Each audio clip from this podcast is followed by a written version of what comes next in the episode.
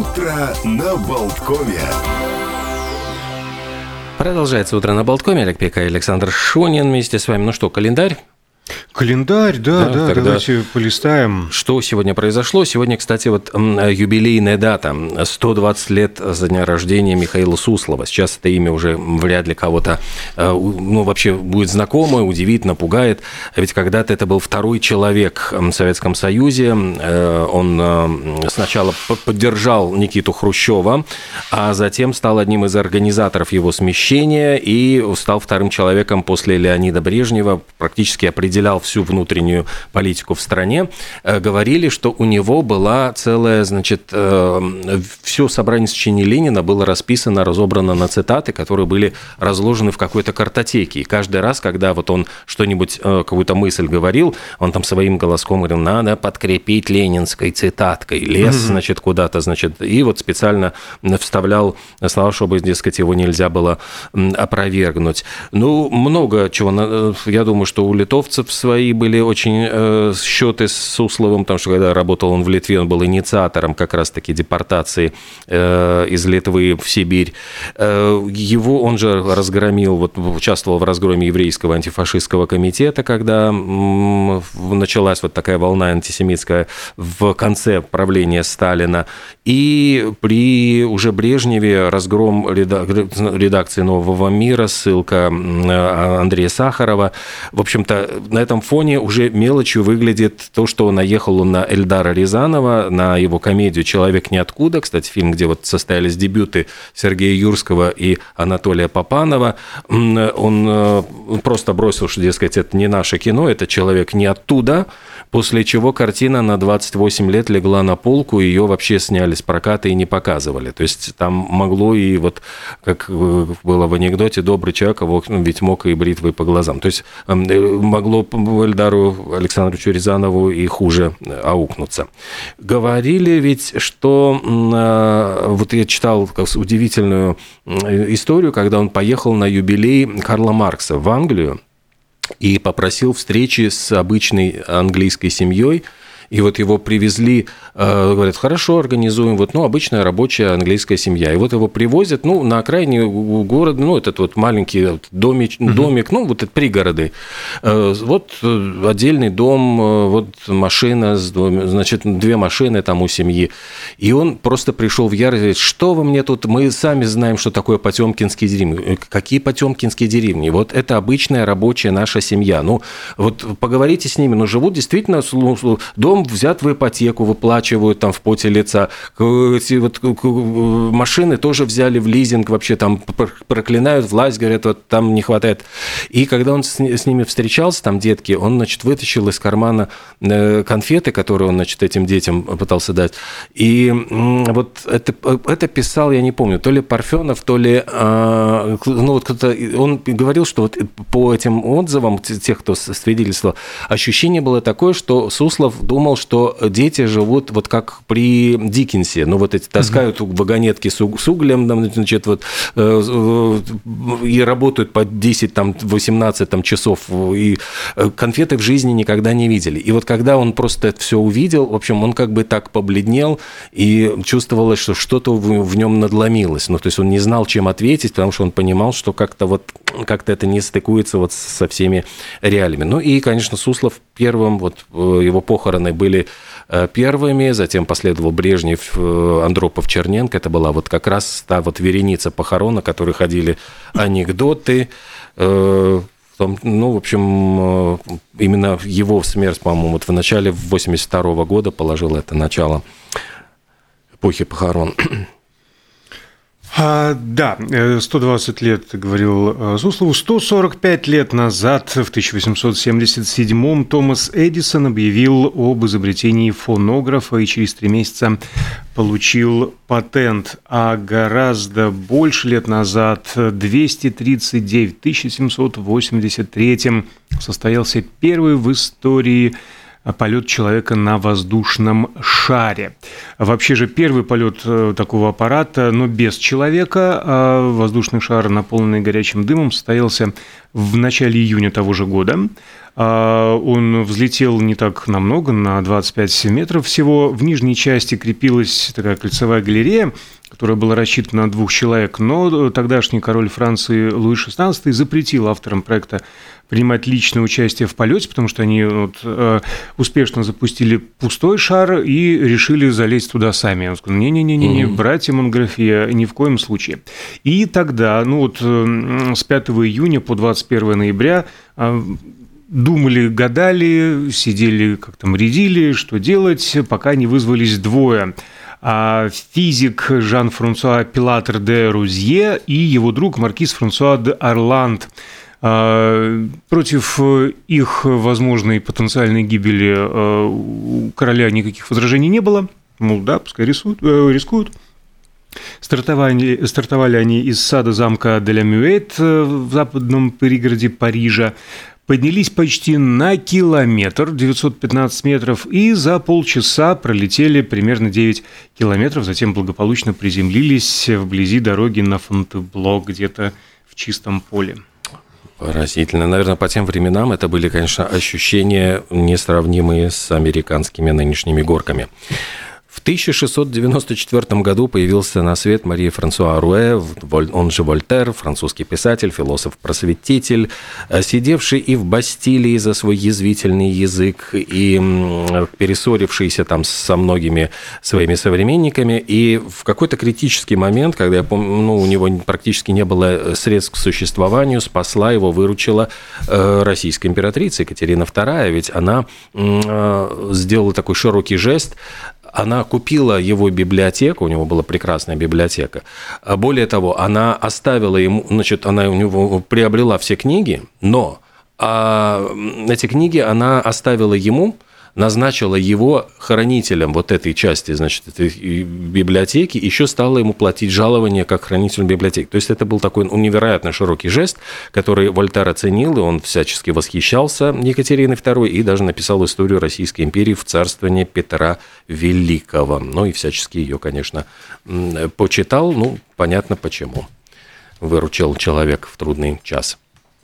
А, немного о трагедиях, к сожалению, придется сегодня очередная годовщина обрушения торгового а, центра «Максима», и в Золитуде поэтому состоятся, а, конечно же, мероприятия.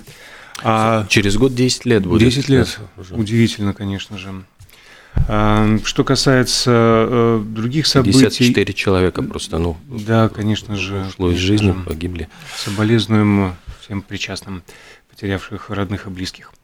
21 а ноября 1916 года в Эгейском море э, произошла другая трагедия. Затонул э, «Британик», корабль-близнец «Титаника», который ушел на дно а, в апреле 1912 года. На тот момент «Британик» тоже был э, самым большим судном своего времени, переоборудованный под госпиталь и активно участвовал в военных действиях Первой мировой войны. Вообще же его строили для линии Саундгемптон-Нью-Йорк, на которую он так э, и не вышел. Вместо этого лайнер сразу же был реквизирован британским адмиралтейством, которые переоборудовали вот, в плавучий э, госпиталь. Он принимал на борт более трех тысяч а, пациентов, э, и как раз-таки ну, значительно меньше было пассажиров на борту, чуть больше тысячи, и плюс еще члены команды. Утонул он за 50 5 минут. А в 2000-м э, режиссер Брайан Тренчард Смит э, снял художественный фильм «Британик», который, в общем-то, основан на последнем рейсе этого судна, ну, не такой популярный, как «Титаник». Да. В 1965 году на свет появилась Бьорк Гудмунсдоттер, э, исландская певица, которая уже с 11 лет начала записывать пластинки.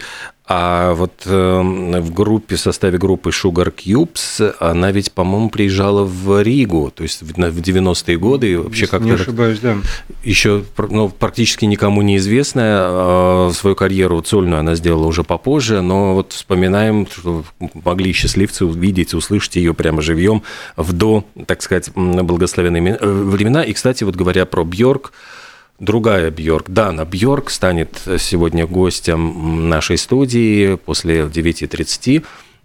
Да, 9.30 Дана Бьорк и Игорь Чернявский, э, театр э, имени Чехова будут у нас э, в гостях. Оба номинированы на престижную премию Spellman Nuts. Вот поговорим об актуальных событиях театра, о премии, о работе, о новинках и так далее. Еще, кстати, раз уж анонсируем, к слову замечу, после 9-часовых новостей мы поиграем, поиграем. У нас будет конкурс совместно с Латвийско-американским глазным центром. На кону подарочная карта стоимостью 55 евро, так что обязательно слушайте нас после 9-часовых новостей. Ну, а пока что продолжим а, событиями, которые произошли в этот день в истории. Пару песен хотелось бы отметить. Давайте, Может быть, да. рассказать о них. Ну, во-первых, I'm a Believer была записана а, в этот день The Monkeys. В 1966 году. А в 75-м вышел э, четвертый студийный альбом Queen э, A Night at the Opera. И 9 недель э, пластинка провела на первом месте британского хит-парада с композицией Bohemian Rhapsody. Ну и вот несколько, а, несколько слов, несколько фактов об этой композиции. На русский язык ее нужно переводить скорее как богемная, а не бог- богемская, как э, то и дело можно читать или слышать, потому что вряд ли Меркьюри имел в виду а, регион Чехии, который называют Богемия, а скорее всего Богему, то есть вот мир вольных художников и музыкантов. А текст там очень сильно навороченный, если кто когда-то пытался послушать, напеть или про- прочесть. И он, в принципе, не любил объяснять э, смысл своих композиций. И про эту тоже сказал, это одна из тех песен, что заставляют фантазировать. Ну, э, более того, после смерти Меркьюри э, участники Queen договорились не давать толкований по богемской рапсодии, но, тем не менее, люди нафантазировали. Во-первых, в Иране была, мы об этом рассказывали, первая рок-музыка, которую издали в Иране, это была кассета Greatest Hits э, Queen, на которой ну, Ну, внутри вот поскольку, это вкладыш... поскольку Фредди Меркьюри, собственно, пер, ну, персидские корни у него присутствуют. Ну, ну да. А, И э, была вложена туда брошюра с переводом и толкованием э, смысла треков, э, которые, в общем-то, были на этой кассете. Что касается Bohemian Rhapsody, ее описали как песню о молодом человеке, который кого-то случайно убил и продал душу сатане. И в ночь перед казнью он взывает к Богу возгла- возгласом «Бисмилля», а затем с помощью ангелов отнимает душу у дьявола. Но есть и другие версии. В этой песне Фредди Меркьюри признается в нетрадиционной ориентации. А в этой песне Меркьюри рассказывает о непростых отношениях с Мэри Остин. В этой песне автор делится психологической травмой, полученной из-за необходимости покинуть родной Занзибар. А Меркьюри имеет в виду борьбу со СПИДом. А В основу текста лег роман посторонний Альбера Камю, либо главный герой призывный, который не хочет идти воевать во Вьетнам. Вот. А, но подвел, мне кажется, черту лондонский диджей Кенни Эверетт, который утверждал, что в разговоре с ним сам Фредди назвал слова богемной рассоди а, как беспорядочная, рифмующаяся абракадабра. Ну и несколько интересных фактов. Во время записи Меркьюри играл на том же пианино «Ни дня без Битлз», который использовал Маккартни Фей Джуд. А упоминание Галилея в тексте может быть шуткой в адрес Брайана Мэя, который э, доктор астрономии, но на тот момент он еще не получил титул, но увлекался. А в Великобритании э, богемную рассо- э, рассодию, рапсодию сместила с первой строчки чартов композиция «Мама Мия» группы Абба, а в тексте «Рапсодии» есть строчка «О, мама Мия, мама Мия, мама Мия, let me go».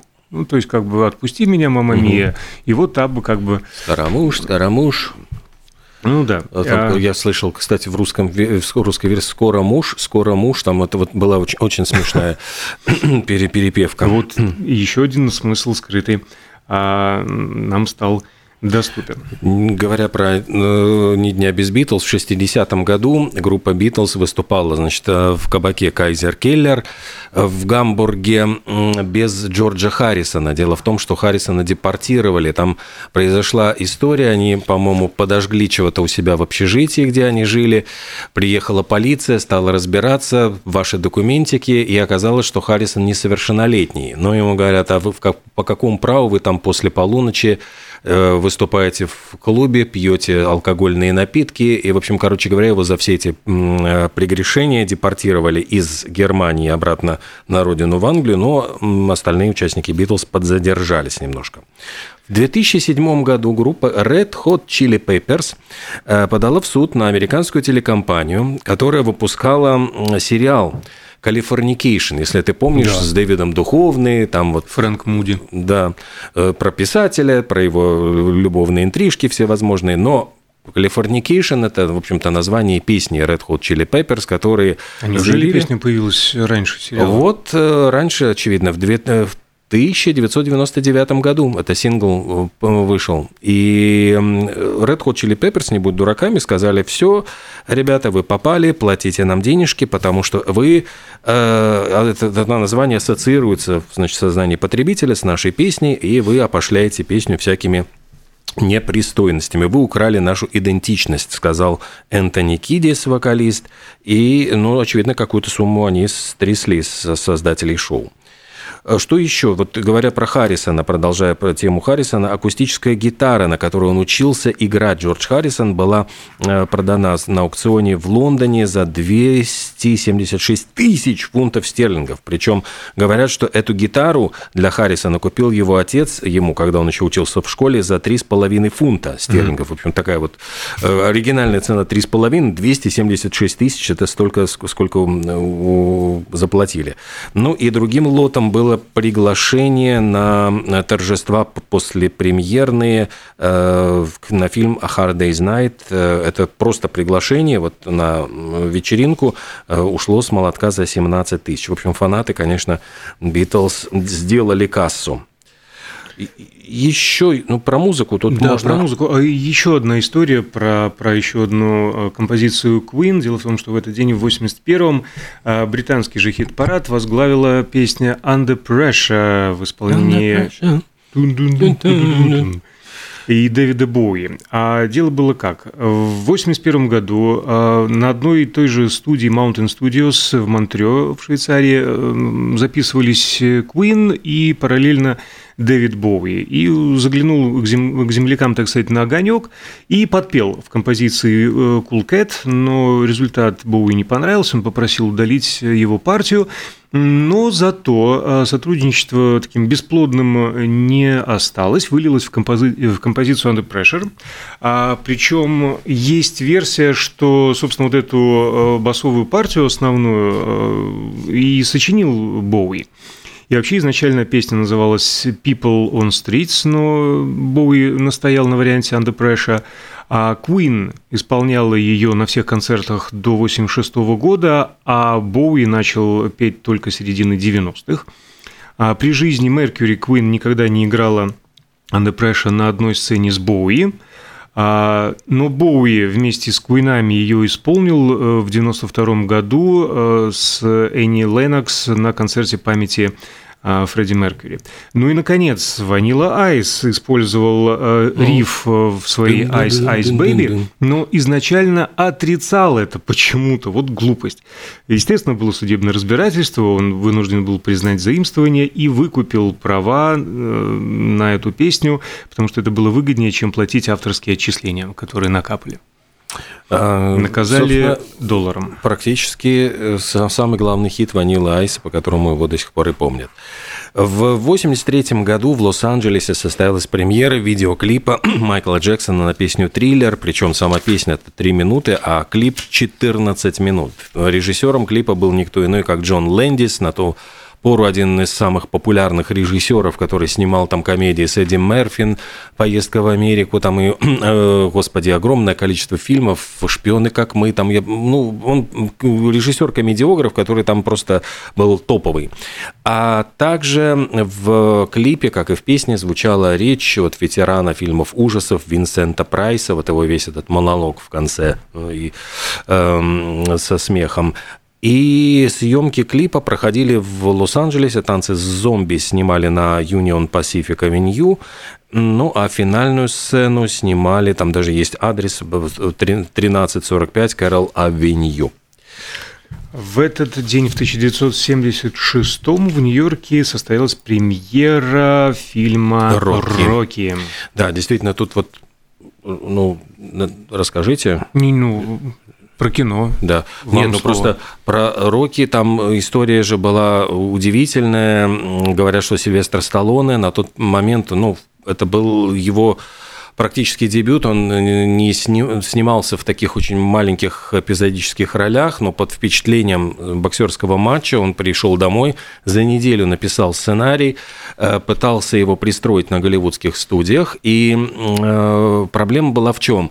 Они, у него сценарий готовы были оторвать с руками, но Сталлоне все время ставил условия, я хочу сыграть главного героя.